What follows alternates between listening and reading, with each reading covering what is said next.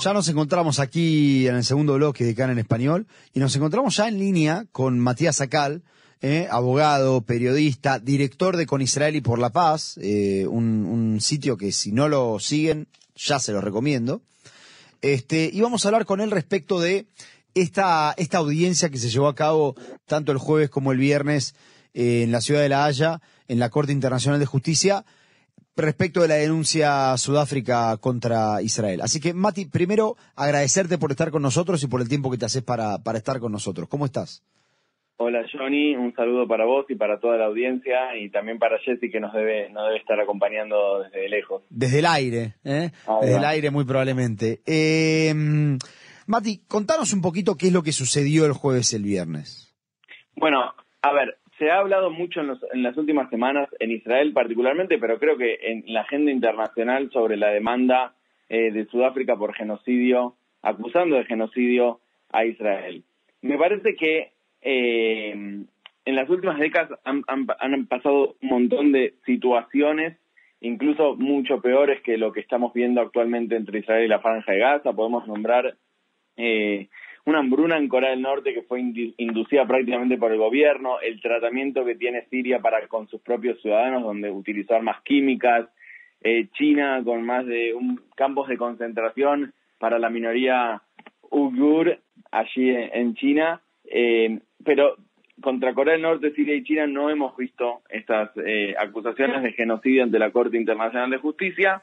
Eso es curioso, es curioso, habla mucho del sistema internacional también, eh, pero como bien vos decías, la demanda es una demanda jurídica eh, y como es una demanda legal, vamos a intentar, sin eh, volver y, y, empezar a hablar de tecnicismos jurídicos, intentar entender qué significa esta demanda y por qué sucede en este momento ahora desde un punto de vista jurídico, creo. Sí, sí, es, que es lo mejor, digamos, tratar de sacarle este, toda la parte más sentimental, si querés.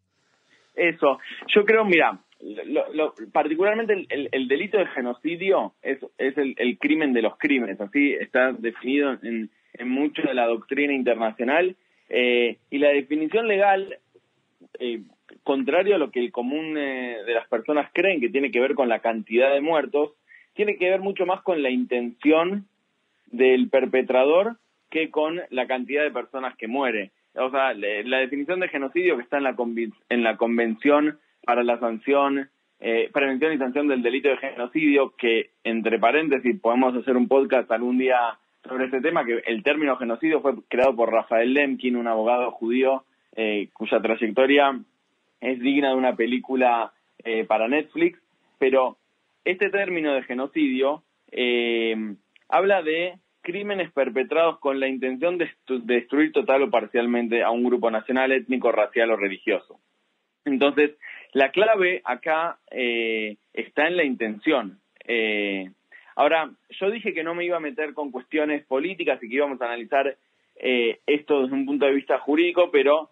Eh, Vas a romper que, tu promesa. No, no, no sé si voy a romper, pero me parece que una, una pregunta muy importante para, para empezar es por qué Sudáfrica elige juzgar a Israel por genocidio. O sea, ¿por qué Sudáfrica? Y yo creo que... Es una muy buena entender, pregunta, sí.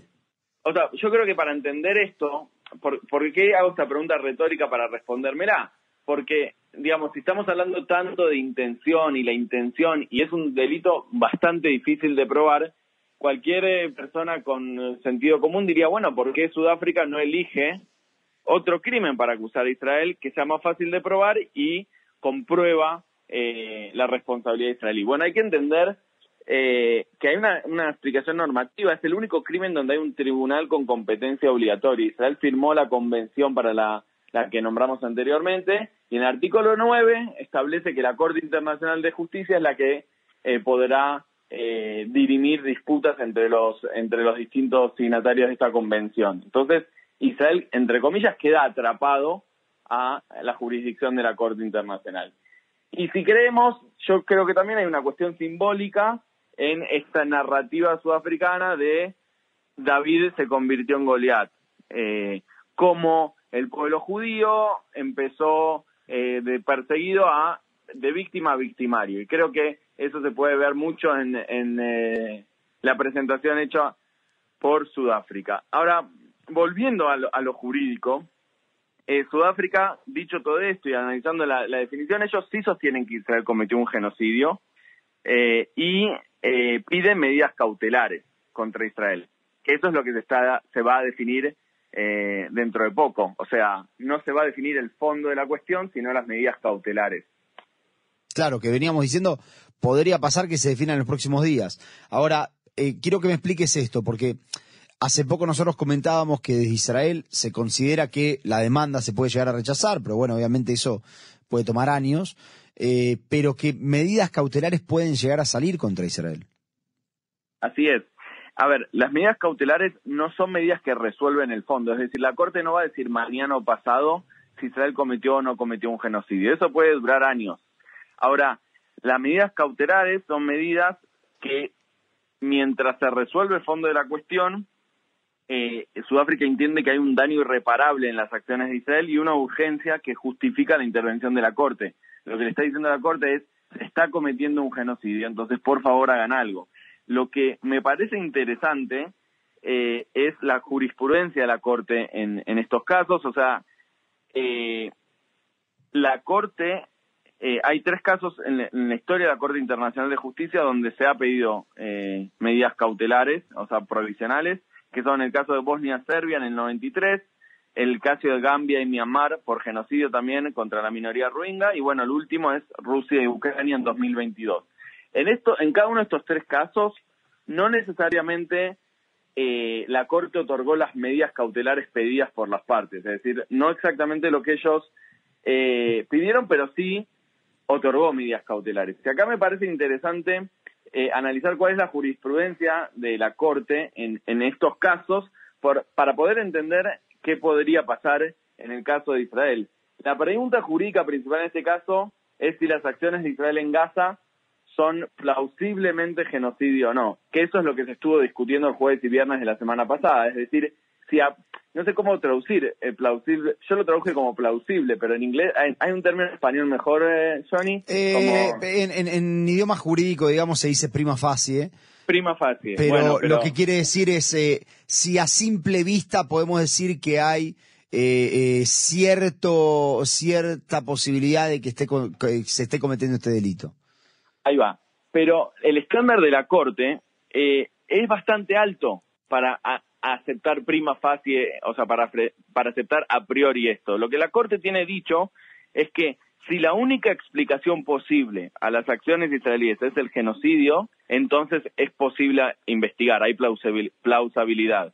Es decir, si no hay posibilidad de que las acciones de Israel sean calificadas de otra manera, o sea, lo que Sudáfrica debería haber probado es que las acciones de Israel solo se justifican por la intención de destruir a los palestinos, y creo que ahí estamos muy lejos y la, la defensa israelí fue muy efectiva en mostrar o en enmarcar las acciones israelíes en Gaza como eh, el uso de la fuerza, el uso legítimo de la fuerza en, el, eh, en lo que se, lo que respecta al derecho internacional humanitario.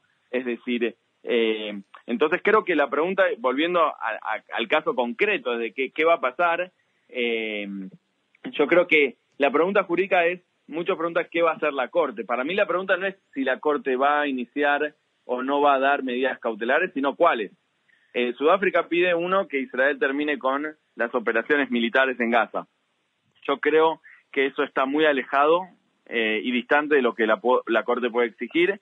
Eh, como decía antes, para mí Israel fue muy efectivo en explicar que eso no es razonable por la amenaza que representa jamás para la seguridad nacional de Israel. O sea, Estamos hoy en jueves, el martes jamás continuó lanzando misiles contra Israel eh, y eso con soldados israelíes presentes en la franja de Gaza. Es decir, yo creo que la Corte Internacional de Justicia no puede atarle las manos a Israel eh, y también sentaría un precedente muy, muy, muy raro en lo que es eh, en cómo las, las, democracias pueden defenderse ante el ataque de un grupo terrorista.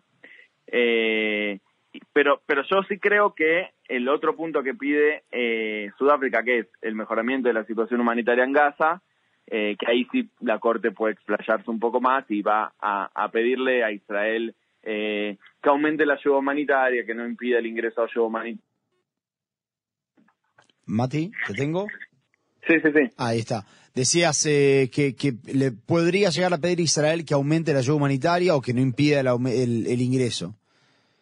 Así es, así es. Lo que, lo que yo pienso es que la medida principal, eh, que es que Israel detenga las operaciones en la franja de Gaza, eh, es poco probable por esto que decíamos antes, por el estándar tan alto que tiene la Corte. Es decir, la única explicación para las acciones israelíes es la intención de destruir al pueblo palestino y creo que eh, eso es muy alejado de la realidad y también la defensa israelí así, así lo, ha demostrado. Eh, em, pero, pero me parece importante también, o sea, si estamos hablando de toda esta, de toda esta cuestión, eh, y hay algunos juristas internacionales muy reconocidos que así lo dicen, es que, como bien decíamos, el crimen de genocidio tiene que ver con la intención.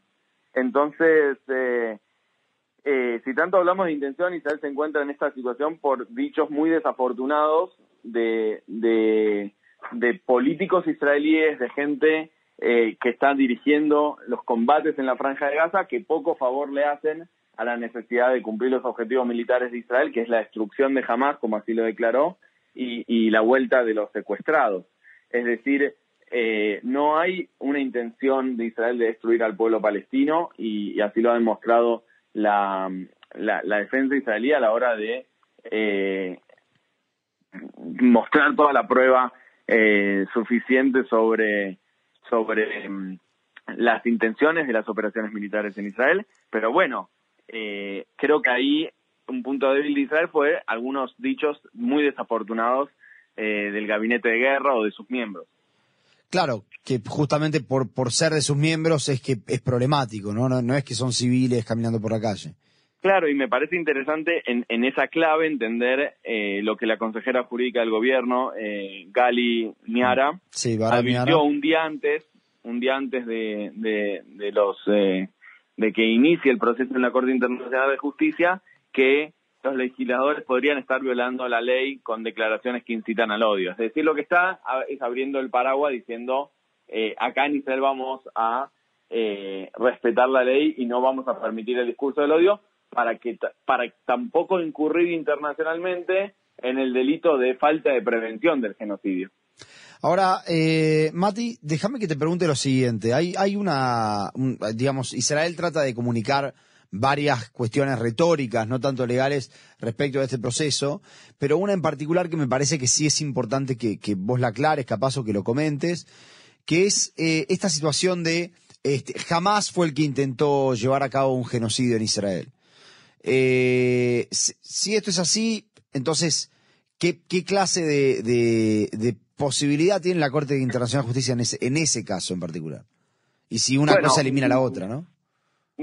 Bueno, varias cuestiones. En, en, principio, en primer lugar, como vos bien decís, eh, si hay un genocidio acá que es muy claro, es el que intentó hacer jamás contra la población israelí. Y en este sentido, uno dice, bueno, pero para eh, la cantidad de muertos según eh, las cifras de, de Hamas que gobierna la Franja de Gaza son 23.000 en la Franja de Gaza y bueno, el 7 de octubre solo murieron 1.200. Pero de nuevo, la definición de genocidio poco importa la cantidad, sino la intención. Y las intenciones jamás están más que claras.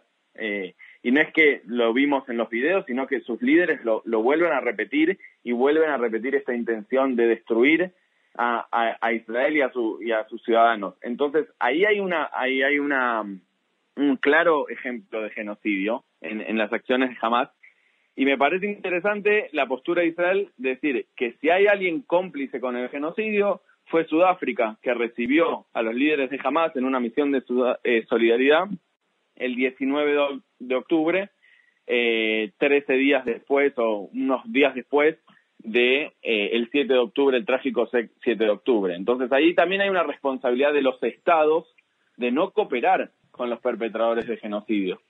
Eh, y, ahí me parece que, que también hay, hay, una, hay una doble vara de Sudáfrica que es muy grande. Entendido, entendido perfectamente. Eh, bueno, Mati, la verdad, se nos termina el tiempo. Te, te quiero agradecer por, por estar con nosotros. Déjame que te, te haga una preguntita chiquita más. Eh, pero, ¿una cosa podría anular la otra, digamos? ¿A qué te referís con eso? O sea, si, ¿qué? Si jamás comete genocidio, entonces eh, está exonerado, digamos. Exactamente. Mira, yo creo que no, o sea, nada justifica la comisión de un genocidio. Eso, eso, eso es muy claro en el derecho internacional. Pero lo que Israel intenta demostrar es el ejercicio legítimo del uso de la, del uso de la fuerza, es, es, decir, que las acciones militares israelíes en la franja de Gaza están acorde con el derecho internacional humanitario, que es el derecho que rige los conflictos armados. Eh, y en este sentido hay un montón de estándares que por el tiempo no, lo, no nos vamos a explayar acá, pero me parece que, eh, que eso se, se va a, a definir más cuando la Corte tenga que ver más con el fondo de la cuestión que para la cuestión de las medidas provisionales. Genial. Eh, las medidas provisionales van a estar, muy probablemente van a salir en los próximos días, ¿no? Así es, eh, o sea, es inminente. Yo creo que, eh, tiene, o sea, según el Estatuto de la Corte, tienen precedencia por sobre los demás casos eh, y dada la urgencia, la, la, Corte debería expedirse. Y también va a ser interesante ver qué, qué dice el juez israelí, Aaron Barak, que ahora está representando, no representando a Israel, pero fue el juez nombrado por, por Israel. Claro, el árbitro designado por Israel después de haber sido defenestrado por este gobierno. Sí. Este, bien. Bueno, Mati, la verdad, eh, te agradecemos. Eh, sin, sinceramente aclaraste to todos los temas y, y, por eso es importante hablar contigo en estos momentos. ¿eh? Muchas gracias. Un saludo. Chao, Mati, chao.